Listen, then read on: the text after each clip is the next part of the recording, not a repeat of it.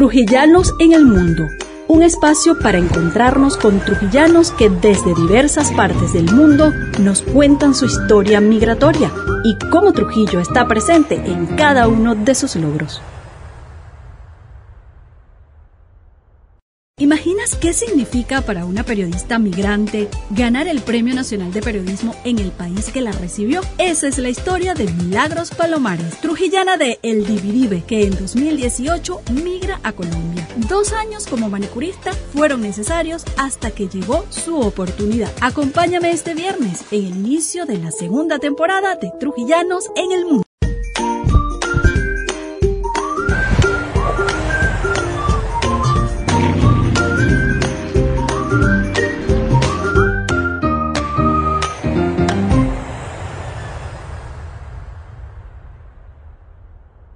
Bienvenidos a la segunda temporada de Trujillanos en el Mundo. Hoy con una invitada que me, me gustó mucho poder tenerla con, con nosotros en, en, este primer programa del año, ya este episodio número 32 de este seriado que además ustedes disfrutan a través de Ángel 93.7 FM en la radio de Trujillo y por supuesto a través de mi canal YouTube y en el podcast que tenemos en Anchor. Hoy vamos a estar conversando con Milagro Palomares. Milagro Palomares es una trujillana periodista que, bueno, ya llevaba, llevaba muchos años viviendo fuera de Trujillo porque eh, ella estudió y trabajó toda su carrera en el estado Zulia y de ahí donde yo la conozco, aunque curiosamente Milagros te conocí eh, mientras yo vivía en Trujillo y tú estabas en Maracaibo. Milagros llegó a ser mi jefa en el diario Panorama. Hola y bienvenida a este primer programa de 2022. Hola María, qué gusto, qué gusto conversar contigo. Eh, me alegra muchísimo tener este, este diálogo. Eh, bueno, comenzamos. Así es, eh, bueno. ¿Y por qué? Bueno, ustedes dirán, bueno, ¿y por qué ella está entrevistando a Milagros Palomares? Bueno, en Trujillanos en el Mundo buscamos precisamente esas historias de migrantes venezolanos, pero en especial de los trujillanos, que a pesar de todo lo que significa irte de tu país, eh, y con todas las circunstancias que eso representa, lograr que se dé ese, esa, esa esperanza o ese sueño que quizás te planteaste al momento de irte es, es, un, es un gran logro y por eso nos gusta contar esas buenas noticias, porque eh, la gente que se va se va con una esperanza y lograr ese, ese sueño de verdad que nos satisface. Y eso nos gusta además porque demuestra que los venezolanos, que los trujillanos eh, salen de acá con una eh, gran calidad y que afuera se les reconoce. Y bueno, ¿qué mayor reconocimiento le pueden dar a un periodista que su trabajo sea premiado? Y esto fue lo que le pasó a Milagros. Milagros Palomares actualmente está trabajando en la revista Semana y el año pasado recibió la noticia de el Premio Nacional de Periodismo Simón Bolívar en la categoría reportaje con un trabajo que se hizo en conjunto con unos medios venezolanos llamado Inocencia Desplazada. Eh, hijos migrantes, hijos de la migración, era otro de los, de los temas también. Entonces, bueno, por eso qué mejor tema que hablar que eso. Ahora, Milagros, es curioso y me gustó mucho también el tema porque tú eres una migrante que le tocó cubrir migración. Creo que tenías una perspectiva muy, muy, muy interesante para cubrir este tema. ¿Y qué significa para ti como migrante recibir un reconocimiento como este? Bueno, María, de verdad para mí significa eh, algo muy grande, algo muy grande porque eh, en esta etapa donde estoy como migrante en Colombia, eh, pienso que ya es, es una recompensa a todo, toda mi, trayectoria profesional eh, que desarrollé en Venezuela y, lo que he hecho aquí en Colombia. Realmente lograrlo en tan poco tiempo, en casi dos años, es para mí muy satisfactorio. De verdad que me siento muy feliz, eh, y súper agradecida y creo que esta es de verdad una recompensa a todo el trabajo, al esmero, a, la disciplina que yo tengo todos los días en, en, con mi trabajo. Y bueno, eh, verlo recompensado con, con, este premio Simón Bolívar, que es prácticamente el premio más importante en Colombia de periodismo es, es una gran satisfacción.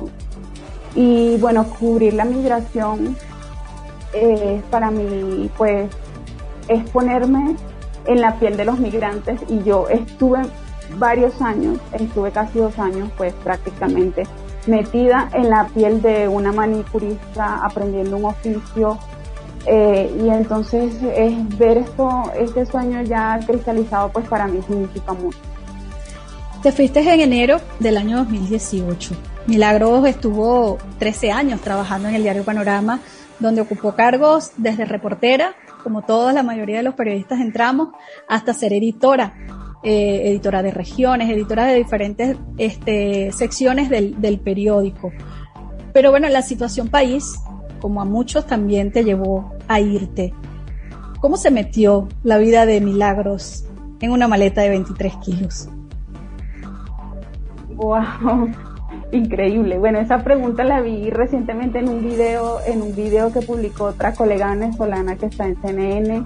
Ella se llama Alejandra Ahora y hacía como un reposo de un video eh, que hicieron en Chile en una empresa con tres migrantes. Eran dos de Venezuela y uno de Perú. ¿Qué metí yo en mi maleta? Bueno, en primer lugar, este, la ropa, los juguetes de las niñas, como que las cosas más, más necesarias. Eh, el budare, no se me podía olvidar ah, para las no se me podía olvidar el, el para las arepas, eh, eh, pues, y, y, las cosas de las niñas. Para mí eso era como que lo más importante, de verdad.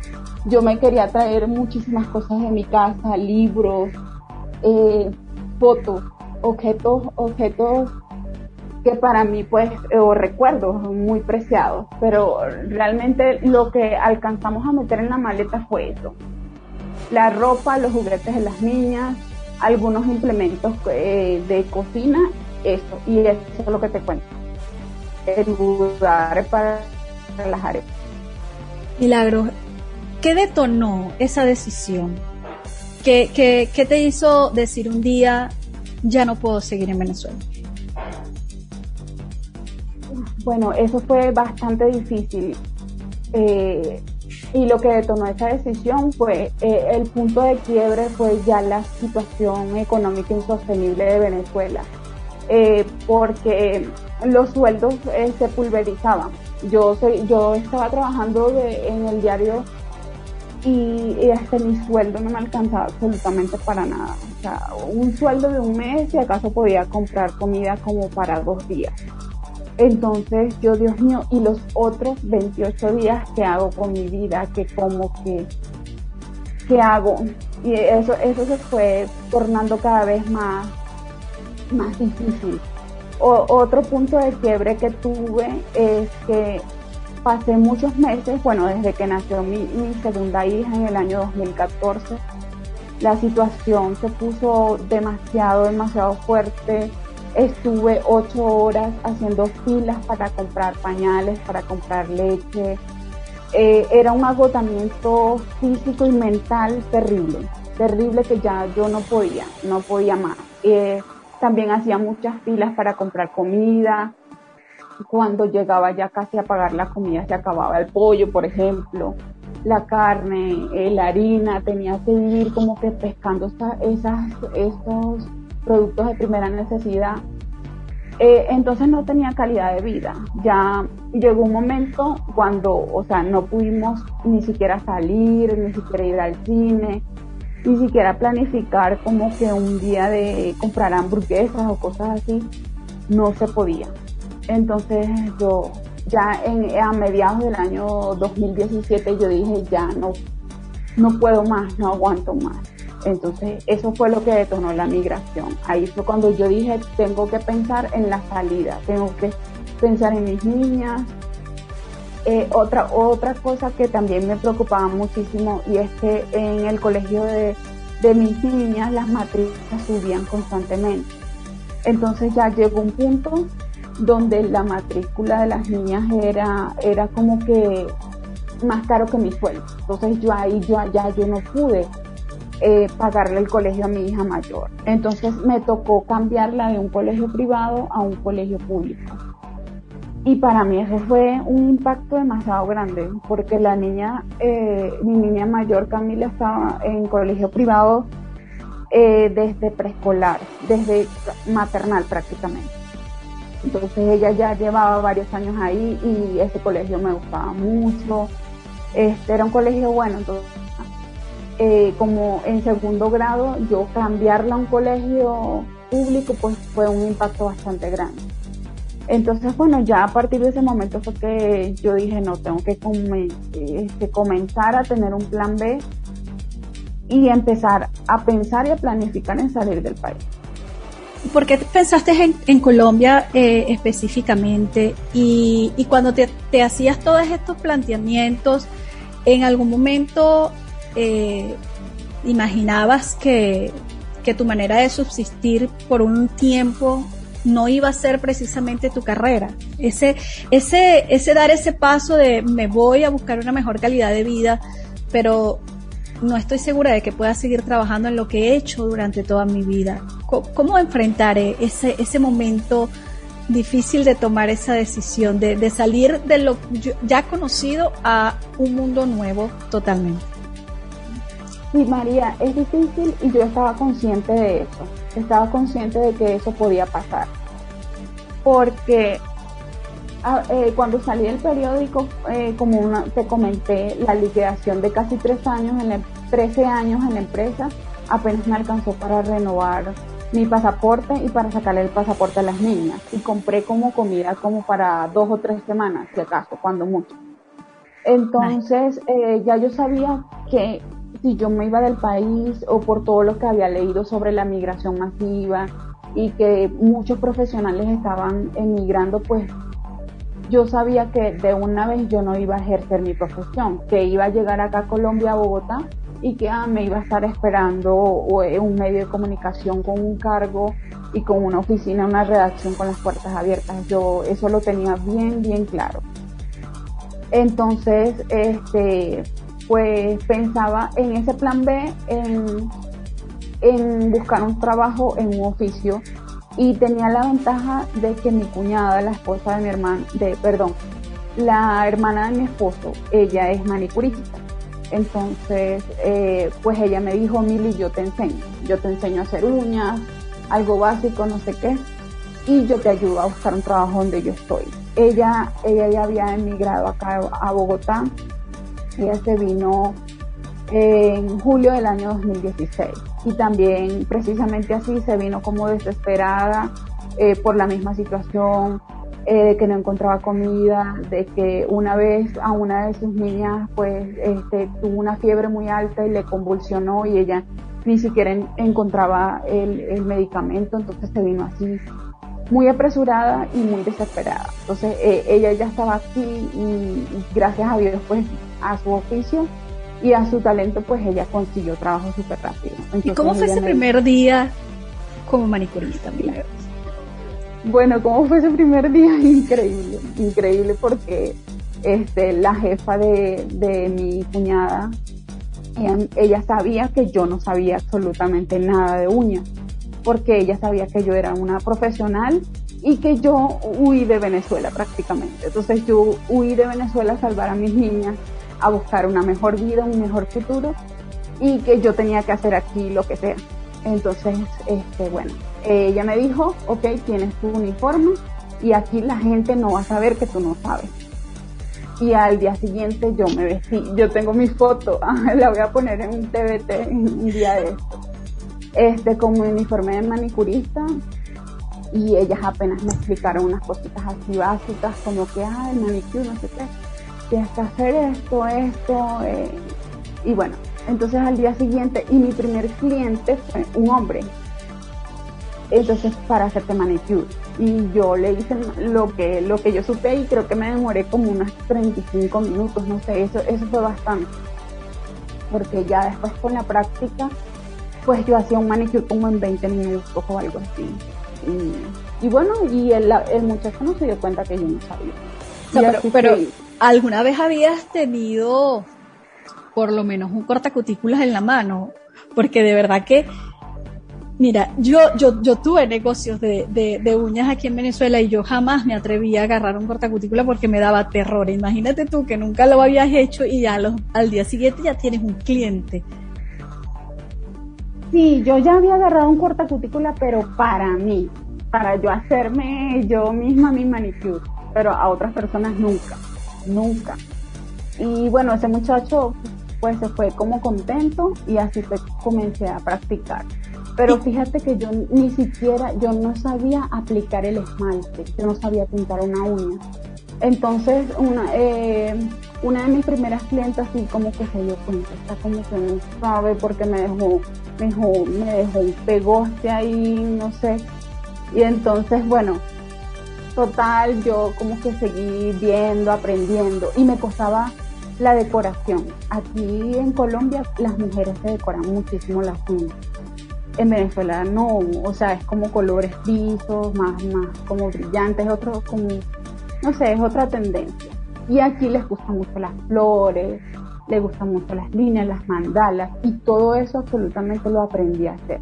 Llegó un momento de que, de que mi cuñada ahí a, mi lado y otras de las chicas que también este, eran manicuristas venezolanas, ellas sí sabían decorar porque sí eran manicuristas de, de oficio y yo lo que hacía era el manicure y aplicaba el esmalte así liso y esperaba que ellas me ayudaran a decorar. Pero llegó un momento donde, todas estábamos full, ellas, ellas tenían sus clientes y ellas no podían ayudarme. Entonces, cuando ellas... aprender. cuando no podían ayudarme, yo dije, no, yo tengo que aprender a hacer esto, porque es que no, no siempre va a estar alguien para que me ayude. Y entonces comencé con las florecitas y aprendí a hacer las florecitas y ya después aprendí a hacer las líneas, aprendí, practicando. Y hasta mandalas, que son más complejas. Claro. Cosas, y todo eso lo aprendí a hacer. Gracias a Dios. Y eso fueron dos años, Milagro, tú sentada en una mesa de manicurista. Y económicamente en ese momento sentías que, bueno, eh, valió la pena, ha valido la pena todo este, este esfuerzo que estoy haciendo? Bueno, María, te digo, como, como yo no eh, tenía mucha experiencia y eso depende también mucho de, la, de las clientas, pues no, no ganaba muchísimo, muchísimo, pero ah, me alcanzaba como para, me, me alcanzaba como para sostener a mis niños, a mi familia. Entonces, bueno, al menos yo, yo seguía pues haciendo entrevistas en Venezuela, haciendo contenido en Vida Agro y eso en cierta forma pues recompensaba, recompensaba como que mis ganas de, hacer periodismo. Y, bueno, pues gracias a Dios ese trabajo de manicurista pues eh, fue la salvación en ese tiempo. Y, y, además, eh, estando allí de manicurista, leía en una publicación que hacías a través de tus redes sociales, eh, precisamente que como mantenías paralelo este, eh, este deseo de seguir escribiendo, de seguir haciendo lo que por tanto tiempo has, venías realizando, ejerciendo, y que además para los periodistas el periodismo es una es más que una profesión, siempre es como una vocación. Puede que tú abandones el, la carrera por un tiempo, pero ese, ese gusanito de investigar, de preguntar, de, eh, siempre va a estar allí. Y, y recibes también allí un, un, premio, ¿no? Y que, que, te llenó también de mucha satisfacción, que fue el premio por innovación y calidad, precisamente en esa revista Vida Agro de la que me hablas, que estaba en Venezuela. Está en Venezuela, pero que tú desde allá seguías, seguías trabajando y conectada hacia el mundo del periodismo. ¿Y qué pasó cómo, cómo Milagros sale de la mesa de manicura y retorna a una mesa de redacción. Bueno, María, pues te cuento un, poquito cómo sucedió eso, lo del premio de innovación y calidad de periodismo que recibí de la Red Latinoamericana de, Periodistas Agropecuarios. Eh, eso fue en mayo de 2019, eh, cuando yo, paralelo a hacer mi trabajo como manicurista, yo seguía haciendo contenido periodístico para el portal de periodismo agropecuario Vida Agro, eh, que es un emprendimiento eh, de mi amiga y colega trujillana, es una migrante venezolana que está en Buenos Aires Eh, ella se llama Sirlene Araujo y bueno, a través de, de esa ventana, de esa página web, esa fue mi salvación en ese tiempo. Porque aun cuando yo no trabajaba en un medio de comunicación, pues yo seguía escribiendo, seguía investigando, seguía haciendo entrevistas con fuentes de Venezuela. Y bueno, eso fue lo que me permitió eh, este, postularme a ese, a ese concurso de periodismo y en mayo de 2019 fue cuando gané ese premio. Eh, cuando estaba en, el salón de uñas, eh, pues me llama mi amiga y me dice, sí, te ganaste, te ganaste el premio. Y yo, Dios mío, no puede ser, qué increíble esto. Y entonces, bueno, como a las semanas, uno de los, del, de los gerentes de la empresa, este, él pues me llamó, él fue hasta, ah, bueno, porque te cuento Resulta que el premio yo lo tenía que ir a buscar a Estados Unidos. Eh, tenía que viajar a recibirlo en una ceremonia en Lexington. Pero eh, resulta que yo no tenía visa, yo no tengo visa venezolana, eh, perdón, visa americana. Visa americana. Entonces, en ese momento, pues estaba bien complicado que a los venezolanos nos aprobaran la visa por, porque en ese momento estaba Donald Trump y tenía como mucho sesgo con, con los venezolanos. Entonces, por más que yo hiciera lo posible y lo imposible para que para que me aprobaran la misa, entonces no pude, no pude viajar a recibir ese premio. Entonces, como no pude viajar a Estados Unidos, un gerente de la empresa, eh, de uno de los patrocinadores del premio, este, que es de Bogotá, pues eh, viajó a la ceremonia, lo recibieron por mí y luego me lo trajeron acá a Bogotá. Qué bellísimo. ¿Cómo, cómo salir de la, de la mesa de manicure a una sala de redacción? Bueno, te cuento que también yo me seguía postulando a diferentes ofertas de, de periodismo para ejercer mi profesión a través de diferentes buscadores de empleo. Siempre era constante en eso, revisando el correo, revisando a ver que hay aquí, que hay allá en diversos medios. Eh, una vez me llegó una oferta para RCN. estaban buscando periodistas para cubrir fuentes de espectáculos. Y bueno, yo fui a, hasta, hasta, la, hasta RCN, presenté mi prueba eh, con otras dos chicas, pero bueno, en ese momento no me seleccionaron. Y yo pues no me desanimé, yo seguí trabajando, en lo de las uñas y luego yo seguí intentando, yo seguí intentando postulándome a diferentes ofertas hasta que en octubre de 2019 em, me seleccionaron para trabajar como profesional de comunicaciones en, el Ministerio de Justicia y del Derecho de acá de, Bogotá. Entonces, bueno, como te decía, eh, eso para mí fue grandioso esa noticia. O salir del salón de uñas a trabajar en un ministerio como periodista, eso fue lo máximo.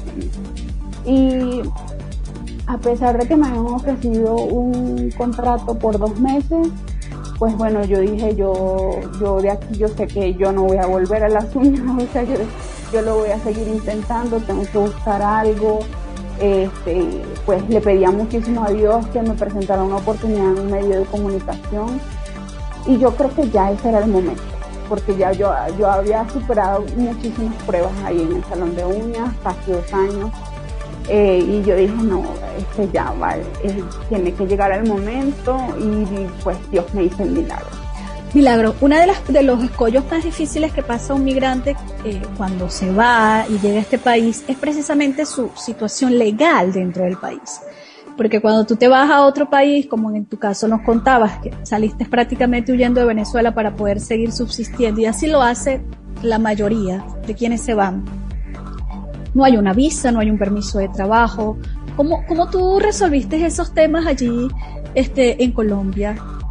Para poder postularte, porque conozco historias de personas que han estado en esos países y se postulan a trabajo pero simplemente porque en el momento en el que le entrevistan no tienen un estatus migratorio que les permita, pierden esa oportunidad. ¿Cómo, cómo fue tu caso? bueno, María, en mi caso fue, fue pues bastante regular, regular, porque desde que yo decidí salir de Venezuela, lo primero fue el pasaporte. Yo tenía pasaporte, lo renové. Entonces, eh, cuando salimos por la frontera de, La Guajira e ingresamos, ingresamos a Maicao, en Colombia, nosotros decidimos sellar nuestros pasaportes en el punto migratorio. Porque sí, porque queríamos una migración regular y tener oportunidades para tener permisos y todo. Eh, lo sellamos, eso fue, nosotros llegamos, eso fue el 19 de enero de 2018 y llegamos a Bogotá el 20 de enero de 2018. Eh, teniendo escaso un mes y unos días, el 7 de febrero de ese mismo año estaba aquí el presidente Juan Manuel Santos. Él eh, toma la decisión de, dar la segunda corte del permiso especial de permanencia.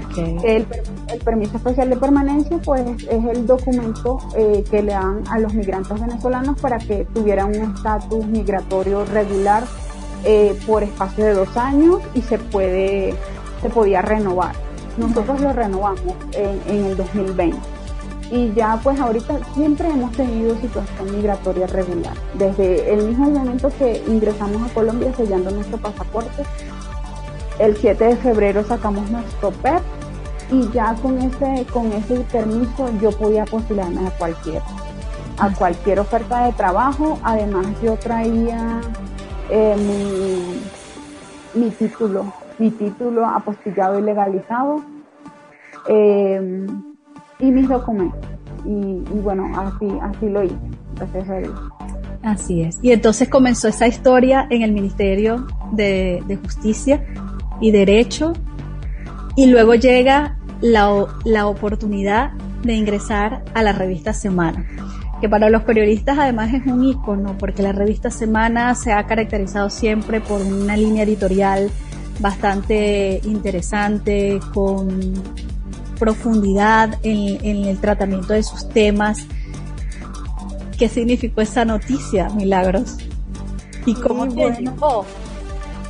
Bueno, María, eso fue un milagro, como te digo, fue pidiéndole mucho a Dios y a la Virgen, a la Chinita, eh, pidiéndole que me hiciera el milagro que de verdad, o sea, yo ya en el año 2020 yo no quería regresar al salón de niños, sino yo quería seguir, seguir ejerciendo mi profesión, aportar muchísimo al país con todos los conocimientos, con todo, con toda la experiencia que yo traigo eh, del periódico. Entonces, bueno, eh, resulta que eh, una amiga que es una de mis mejores amigas de Venezuela y también aquí en Colombia, ella es periodista, ella, ella se llama Alicia Pepe y ella me dijo, mira Mili, necesitamos una periodista venezolana para que cubra migración en el proyecto Migración Venezuela de la revista Semana.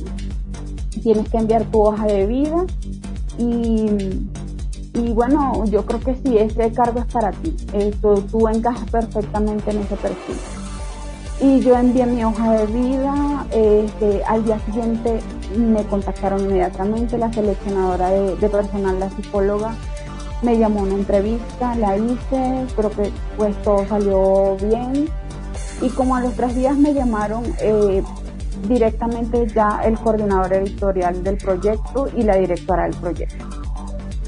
Entonces, bueno, pues ellos me preguntaron este, cómo cubrir la migración, cómo cubriría yo la migración en Colombia, como que qué temas.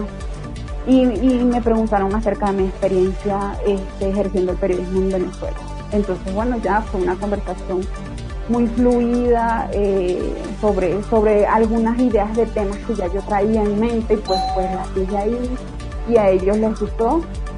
Este, y me dijeron, sí, perfecto, como que encaja perfecto en lo que, en el cargo en lo que estamos buscando. Además, el proyecto apenas tenía un año y nunca habían tenido una periodista o un periodista venezolano. Entonces a él les interesaba muchísimo como que este, yo tuviera esa, esa visión de la migración que, que, tengo y que, y que pudiera pues, aportar muchísimo al proyecto. Y ahí comencé el 13 de enero de 2020.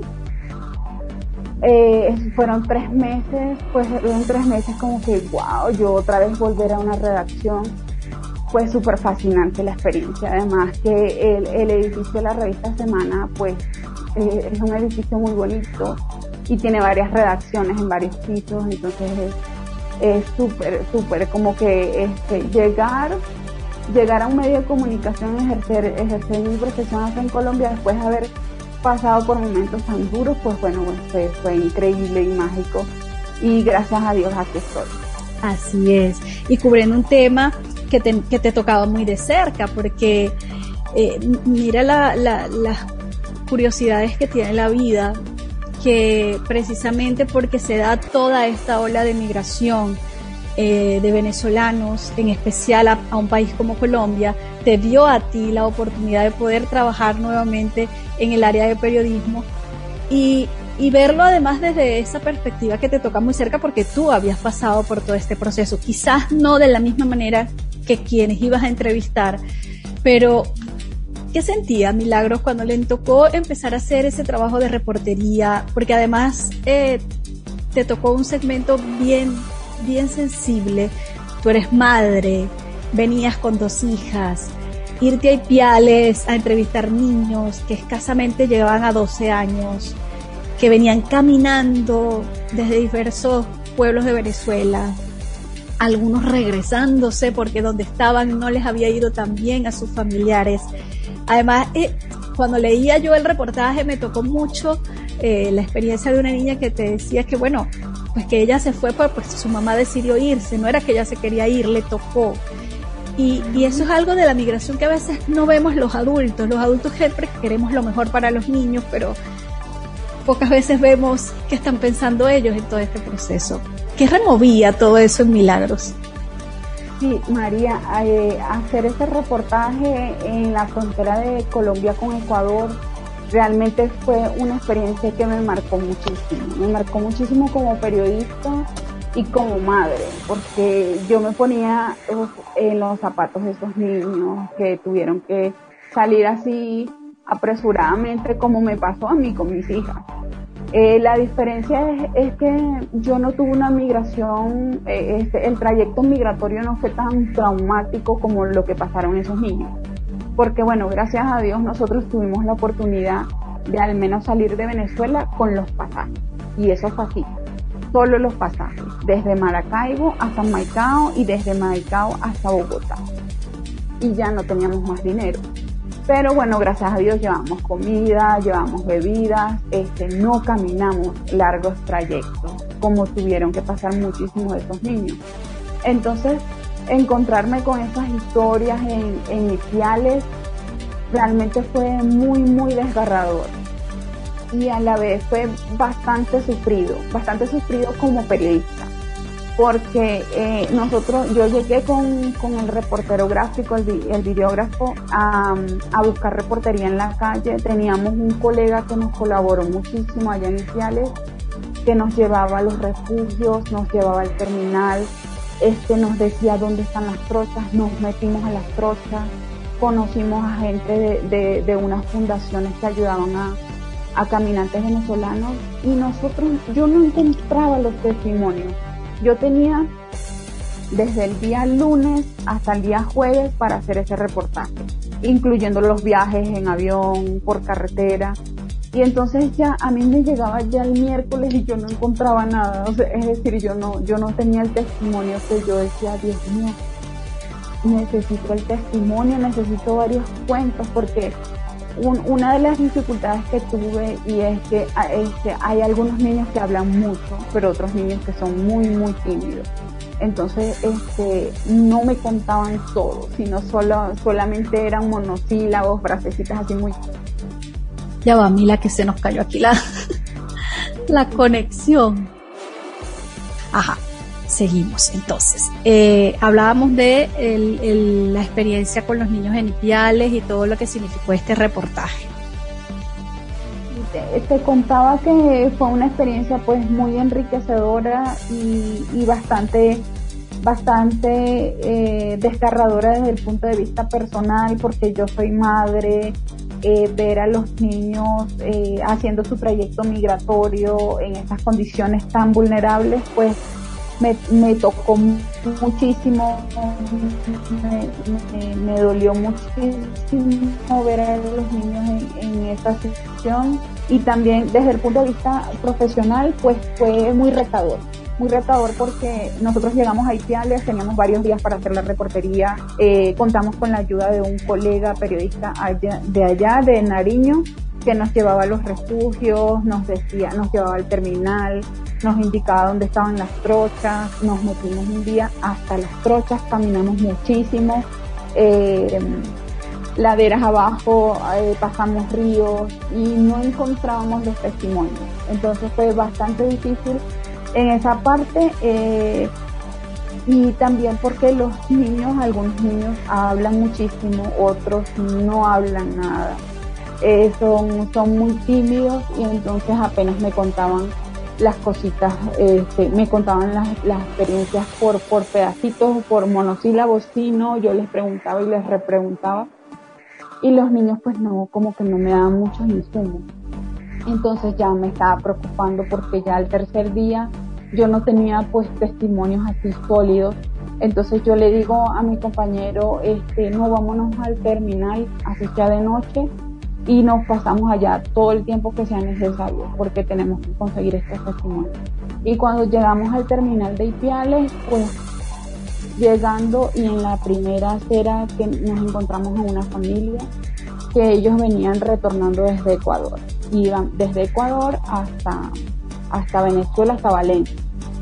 Entonces, bueno, ahí yo le dije a mi compañero, a, ah, ellos son, y nos encontramos a tres niñas, que, la mayor de ellas hablaba muchísimo y contaba muchas anécdotas. Entonces, este, la grabamos, este, pues solicitamos los permisos a los padres para, pues, para tomar las fotografías, este, entrevistarlos y, compartimos ahí muchísimo rato con ellos. Eh, mi compañera se sensibilizó mucho, le, les, les compró cena a ellos y entonces los adultos le dieron, le dieron la comida a los niños, a las niñas que estaban con ellos.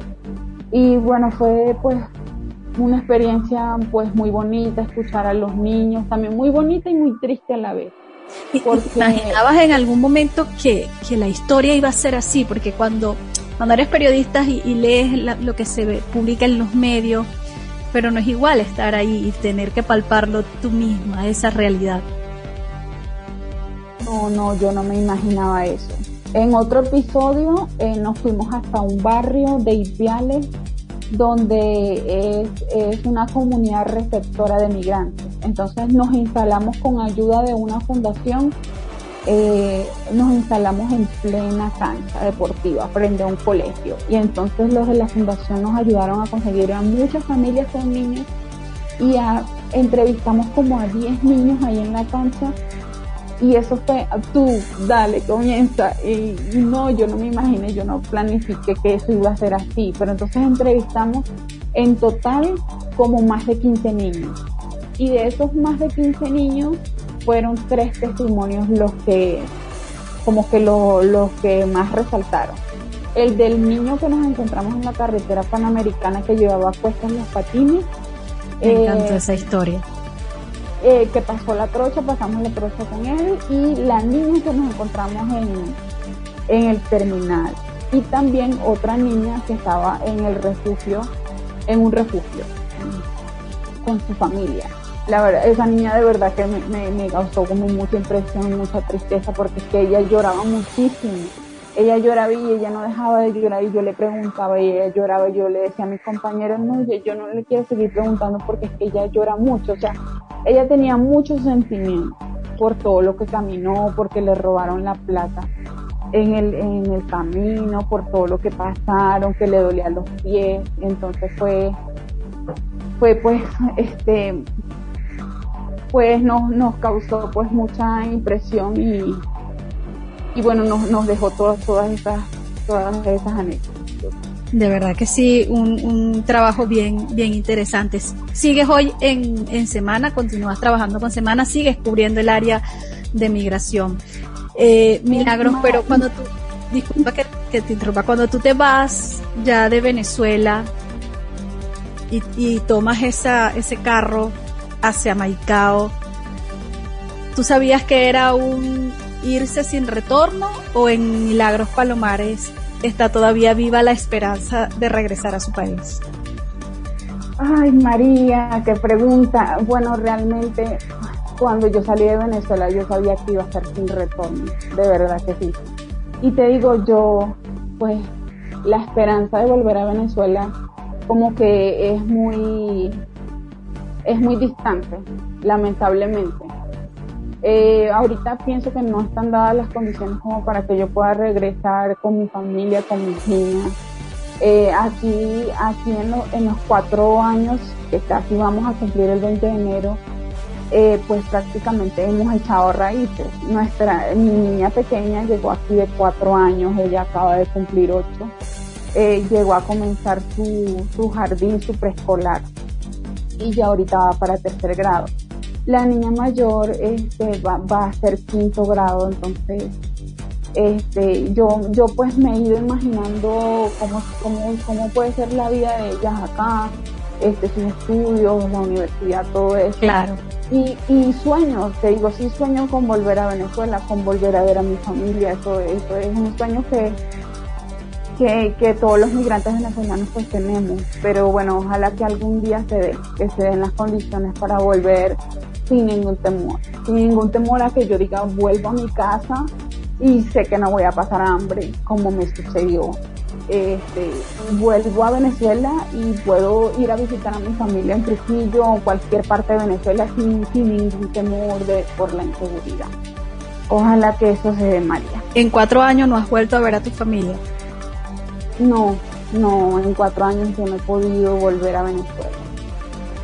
Eh, mantengo contacto con ellos pues por teléfono, pero, pero no, lamentablemente no he podido regresar. ¿Qué te ha dejado de aprendizaje la migración? Tu migración. Mm, el aprendizaje mayor ha sido la paciencia. La paciencia porque, porque uno no, no puede este, vivir las cosas y esperando que todo suceda en el momento, que todo sea así muy apresurado. O sea, hay que tener mucha paciencia en todo. Yo recuerdo eh, un momento cuando trabajaba como manicurista y todos los días yo tenía que comprar la comida para el día siguiente, porque era, era así, era como una, una rutina y cuando yo salía del salón de uñas hasta donde vivía, me iba caminando siempre, caminaba como 15 cuadras, 15, 10 cuadras, 15 o, o 20 cuadras. Entonces yo, yo caminaba y yo decía, esto algún, algún día va a cambiar. Yo sé que esto va a cambiar, hay, hay que tener paciencia. Y realmente así fue. Tardé, tardé dos años, pero las cosas cambiaron, gracias a Dios. ¿Qué hizo la diferencia, Milagros? ¿Qué crees tú que ha hecho la diferencia en tu caso y en la historia de migrantes que seguramente conoces, que algunos sí logran esos sueños y a otros se les hace tan difícil? La diferencia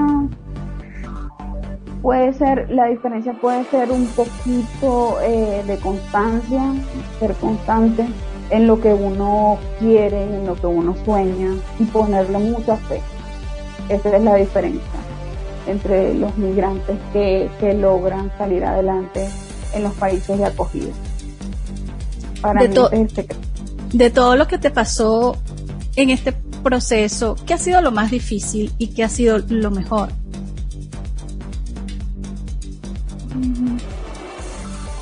Lo más difícil para mí ha sido ha sido aprender un oficio del que yo no sabía absolutamente nada. Eso fue muy difícil. Y enfrentarme a, clientes difíciles. Eh, que, que, tal vez cuando hablaban, por ejemplo, eh, de forma despectiva de, de, los migrantes venezolanos y entonces yo estar atendiendo a esa persona y sin saber que yo era venezolana. Entonces eso fue bastante difícil como que saber enfrentar ese tipo de, situaciones eh, de un poquito de xenofobia. Eh, pero no, yo, yo creo que hay, hay que tomárselo como con calma, con calma y, sin, sin hacer tanto, tanto hablar de eso para no crear un problema más. Total, yo creo que las, las personas te conocen por tu forma de ser, como eres, y no tanto por ponerte una etiqueta por tu nacionalidad. ¿Y la migración ha sido positivo para Colombia? ¿Tú lo ves desde ese punto de vista? Pues realmente sí, realmente sí, porque es que son muchísimos profesionales los que estamos llegando a los diferentes países de, acogida y Colombia, que es el principal receptor de migrantes venezolanos.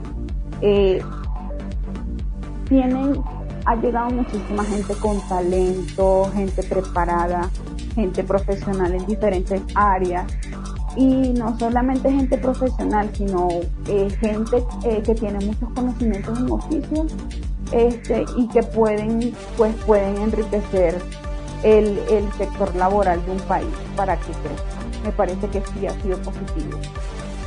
¿Y lo mejor? ¿Tu premio?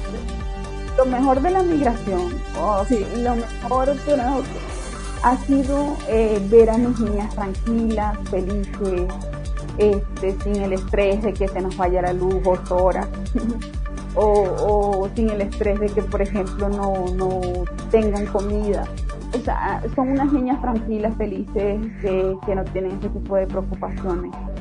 Para mí lo mejor, lo mejor ha sido también conocer a, a muchos, a mucha gente de acá, muchos colombianos que tienen un corazón noble, este, que son gente que, que dan que dan sin esperar nada a cambio, eso para mí es muy valioso. Eh, eso, eso ha sido lo mejor. Y bueno, ver en este momento, en esta etapa de mi vida, eh, que, que recibir el Premio Nacional de Periodismo, pues, ha sido una recompensa súper grandísima a mi disciplina, a mi constancia, a, a todo lo que yo soy como periodista. Bueno, Mili, ya tenemos casi que cerrar esta entrevista porque se nos terminó el tiempo, así que quiero que siempre le pregunto a todos mis invitados qué valor consideran que ha sido fundamental para sobrellevar todo este proceso que les ha tocado vivir fuera de Venezuela. Bueno, este, realmente creo que, que es importante como que la confianza, la fe, la fe en las personas, este, tener mucha disciplina, este, no perder las esperanzas. eso es fundamental en todo este proyecto, en todo este proceso migratorio forzado que nos, tocó vivir. Porque sinceramente todo esto que pasé no lo planifiqué. Eh, fue algo que tengo que jugármela toda, toda por mi familia, por, mi, por mis niñas y, así, no solamente yo, los 6 millones de venezolanos que están por todo el mundo, pues también se la jugaron y, están este, reconstruyendo sus vidas desde, desde los sitios donde están. Entonces, tener mucha fe, mucha confianza y esperanza. Así es. Milagros, tú tienes ya mucho tiempo fuera de Trujillo, porque bueno, como yo lo decía, después que te graduaste, pues Maracaibo se convirtió en tu ciudad porque fue tu fuente de ingreso. Pero antes de irte viniste a despedirte de tu tierra. Viniste a Sabana de Mendoza, al Dividive. ¿Qué significa Trujillo para Milagros? Oh, Trujillo, Trujillo es mi, es mi remanso de paz. Eso significa para mí, es mi refugio, es la tierra donde está mi familia, eh, sí, eh, vine a despedirme de ellos, eh, no, fui a despedirme de ellos en, en diciembre, diciembre del año 2017. Eh, estuve visitando a mi, a mi familia en el Dividive, en Sabana de Mendoza, estuve en Arapuey, en el Albarical, en todos esos pueblitos de Trujillo, Valera. Y bueno, este, como te dije, Trujillo es mi remanso de, paz, mi refugio, es donde está mi gente. para mí Trujillo es, es la paz. La paz. Bueno, con ese mensaje nos despedimos entonces. Gracias Milagro Palomares por permitirnos conocer tu historia, por permitirnos eh, a través de ti también conocer en ese reportaje la historia de, de, tantos migrantes venezolanos y en especial ese segmento que a veces pasa un poquito desapercibido en todo este proceso que son los niños y que en ese premio, en ese, en ese reportaje que ustedes realizaron, eh, que mereció ese premio nacional, eh, fueron destacados, fueron eh, puestos en primer plano para que se conozca también lo que sufre un niño que está llevado por sus padres porque él no está tomando una decisión como adultos de irnos a otro país. Así que,